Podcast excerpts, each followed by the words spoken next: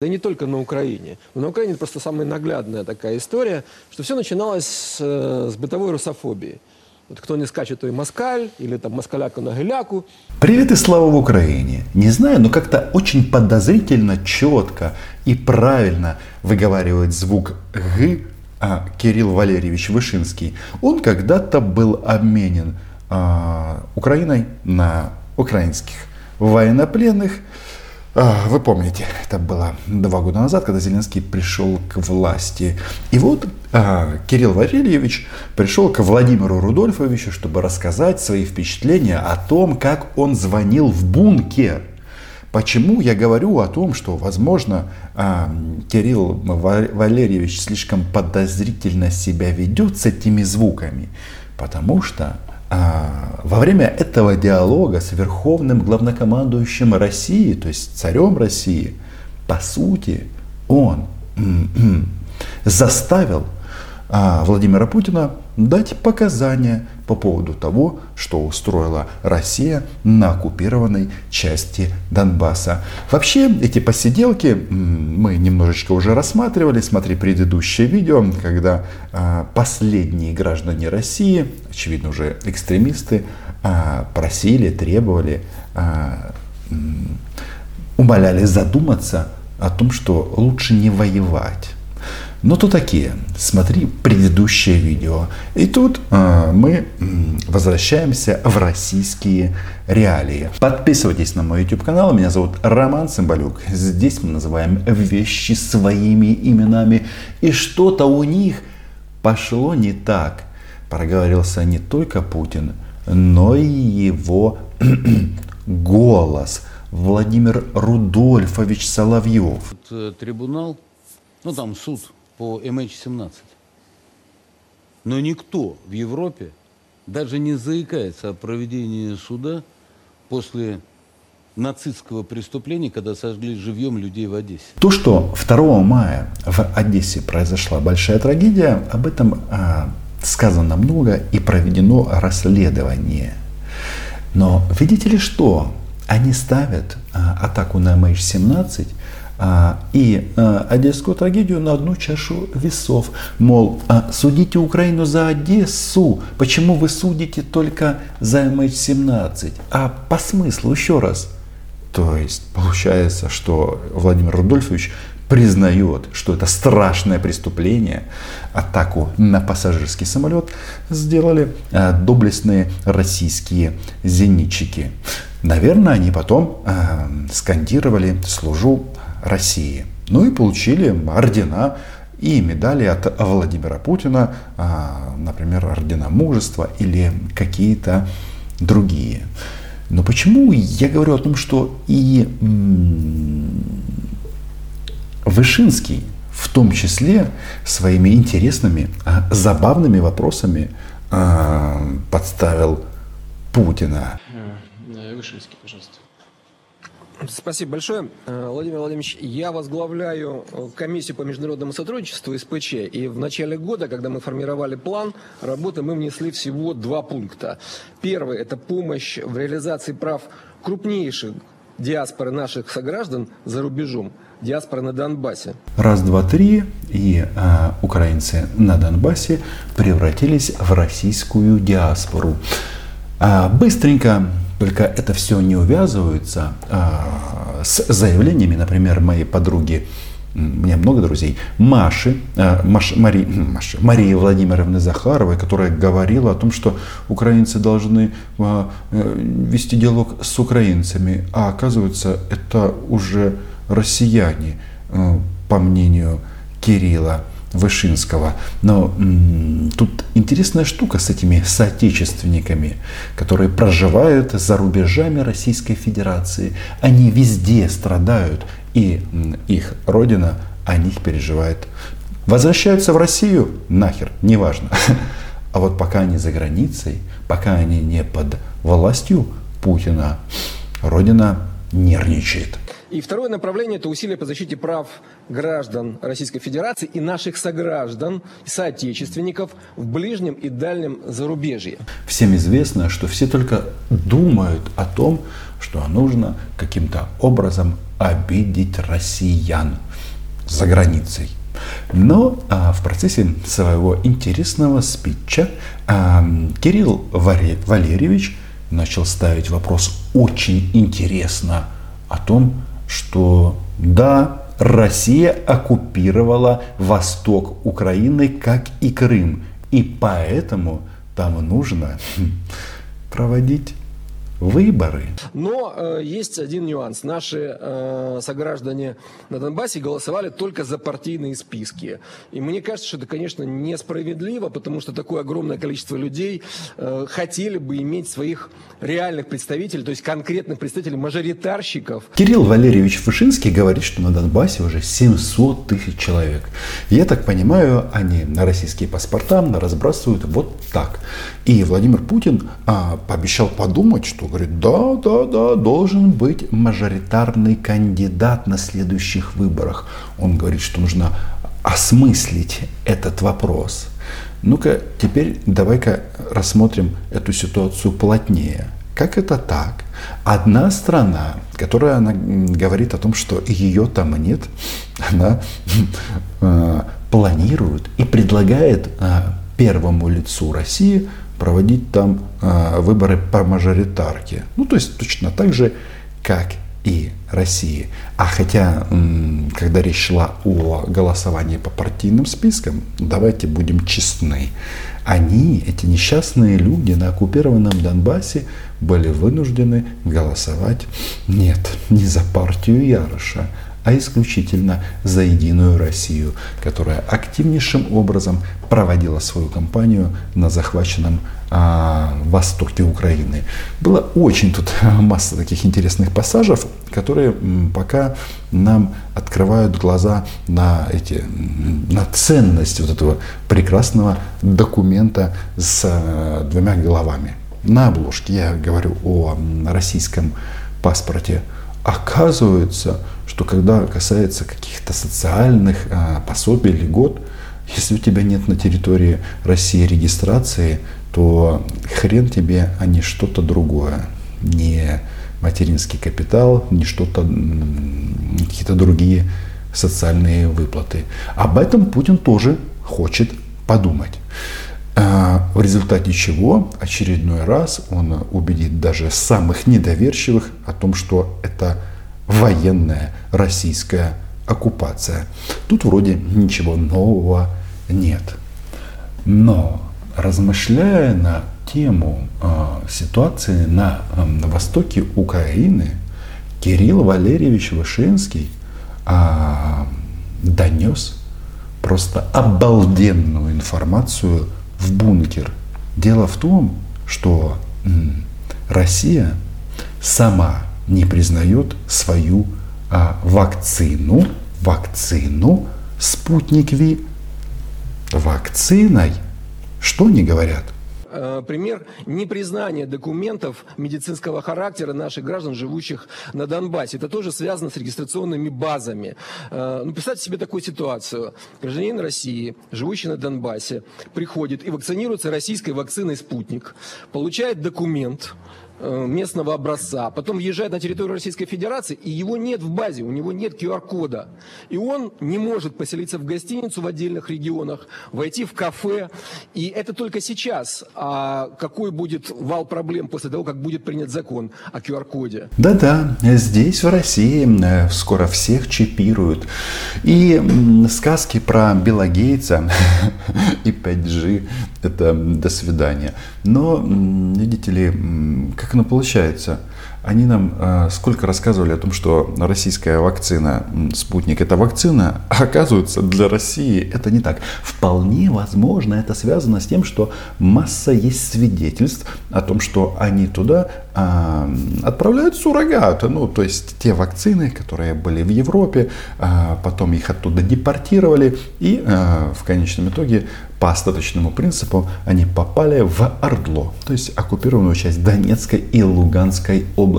А пока они путешествовали по Европам, там был а, нарушен режим хранения, то есть температура и так далее. И а, потом а, вакцина что? Не работает. А, на диалогах Донбасса, с, на диалогах с Донбассом а, откровенно будет очень интересный у меня э, разговор по этому поводу. Короче, для России спутник не вакцина. Запишем это. В общем-то, мне кажется, что здесь э, было бы важно, если бы я, я бы просил бы вас дать поручение э, разработать комплекс мер по обеспечению полной реализации прав и обязанностей граждан Российской Федерации, проживающих за рубежом, в частности на Донбассе, поскольку это самая большая диаспора. Ох, эти соотечественники. Я помню, когда-то Дмитрий Анатольевич Медведев, это тот, который исполнял обязанности президента Российской Федерации между Путиным и Путиным, да, а он тоже говорил, что мы будем защищать этих э, наших соотечественников, как в Крыму и, по-моему, в Южной Осетии. Ну и вот теперь м, к оккупированным территориям добавился Донбасс. И вот они э, территорию ухапнули, а вот с остальным, как всегда, э, нюансы. Ну а зачем им все это? Наверное, они говорят э, жителям оккупированного региона. Теперь у вас портрет Путина и томик Александра Сергеевича Пушкина. Но нищета, там э, жрать нечего, лекарств нету. Но с кем не бывает. НАТО наступает. Нужно страдать за родину. Это же Россия. Общим местом стало э, упоминание такого термина, как русофобия, и понимание, осознание, что этот э, процесс, это явление принимает за рубежом, на постсоветском пространстве, да и в дальнем зарубежье, ну, такие, скажем так, системные признаки. Да? В таких случаях употребляют, вернее, приводят в качестве примеров Прибалтики, Прибалтику, Украину. А вот недавний пример э, в Соединенных Штатах Америки, Конгресс э, наших соотечественников, э, которому раньше никогда особенно не обращали на него внимания, но за последний год э, представители ФБР провели э, опросы очень подробные, которые я бы, например, назвал бы просто допросами, более 300 активистов этой организации. Беда не стучится одна. Мало того, что а, российский элемент страдает, страдает и в странах Балтии, и в Украине, хотя в Украине, честно говоря, тут вообще никто не страдает, кроме оккупированных территорий. Но, оказывается, проблемы у россиян и в Соединенных Штатах. Никто, что интересно, в саму Россию ехать не хочет. Но вот когда была эта история с Штатами, я помню, даже делал видео, когда Мария Владимировна Захарова транслировала на, на весь мир руки прочь от э, русской Америки. Петров и Баширов, наверное, сразу отправились вклеивать в свои паспорта американские визы и одевать парашюты. Но к чему это все Кирилл э, Валерьевич Вышинский говорит? Это такая цепочка логическая. Все начинается с русофобии. Потом это превращается, формализуется, в том числе и на уровне государств, вот в Прибалтике, я уже говорил об Украине, в некую дискриминацию в разных сферах, в языковой, в социальной и так далее. А через шаг, Владимир Владимирович, с моей точки зрения, это приводит к геноциду. И яркий пример геноцида э, русскоязычных или представителей многонационального русского народа является ситуация на Донбассе, где для людей создают невыносимые условия физические, не позволяющие им выживать или просто их убивают. И вот здесь как раз важно. Все следователи а, в Гааге внимательно записывают реакцию российского президента. Они говорят о геноциде в первую очередь, ну, в странах Балтии, там известно, там уже давно съели всех а, русскоязычных младенцев. Я недавно ел бобра в Вильнюсе. Так, а, вы знаете, что в ресторане в этом пришлось говорить, а, чтобы заказать бобра. Знаете, на каком? Думаете, на английском, на литовском, эстонском? Нет. С нами говорили на русском языке. Ужас просто. Бобра не спрашивали. Но ведь посмотрите, эта практика, да, о которой я говорю, она, может быть, сегодня выглядит э, такой достаточно мягкой, но по сути, она вот по большому счету в конечной своей фазе напоминает практику, которая была применена в годы Великой Отечественной войны. Ведь если мы вспомним план ОСТ, где цель была уничтожение советского народа, да? Ну, сегодня это нет такого термина, но остается многонациональный русский народ, то эта цель реализовывалась в понятной и жесткой форме. Чем это сегодня, например, отличается от того, что мы видим на Донбассе, мне сказать сложно. Наверное, чем-то отличается, а в моей, с моей точки зрения, ну не особенно. Поэтому я бы просил бы, может быть, вас дать поручение разработать и ввести в российское законодательство понятие геноцида или призыва к геноциду советского через дефис российского многоэтнического, многонационального народа. Да, следователи в Гааге пишут э, и, наверное, задаются вопросом, какого народа? Советского народа? Где советский народ? Нет Советского Союза, а советский народ где-то живет. Ну, есть люди, которые об этом ностальгируют, не без этого. Но вот он говорит о геноциде россиян на Донбассе. Очень интересно. А, сравнивают это с убийством евреев. Единственный момент, а, где нацисты убивали евреев, на территории, которую они контролируют. А здесь идет речь о востоке Украины, об оккупированных частях Донбасса, которые контролируют кто? А, Кирилл?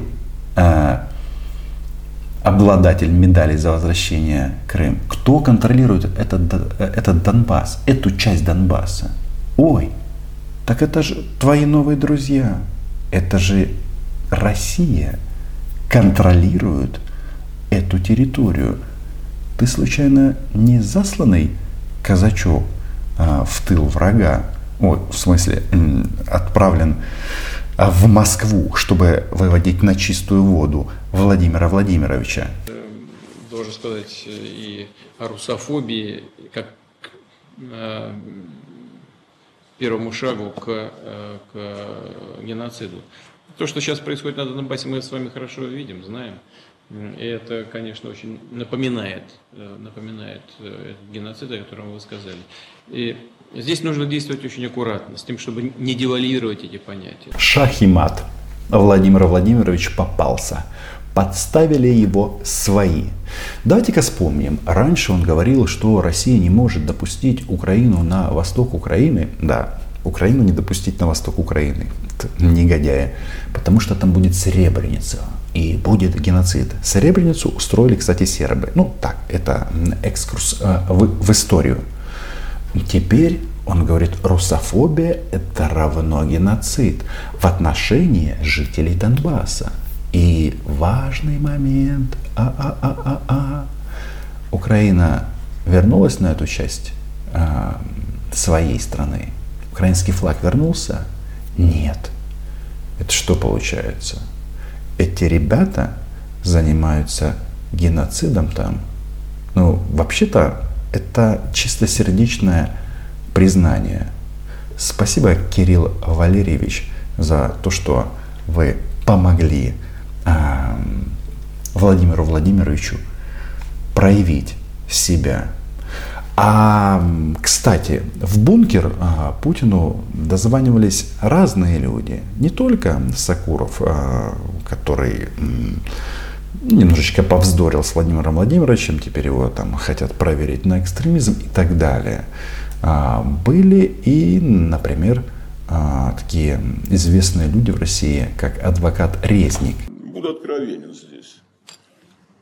Если какой-то есть исходный посыл – что сейчас, ну как не знаю, Россия стала враждебна всему миру. А, то есть в российском государстве есть люди, которых а, дешевой Олиной пропагандой не обманешь, которые прекрасно понимают, что вот эту вот агрессию, а, вот это вот переживание за россиян, особенно за границей, толкает Кремль это их новая скрепа.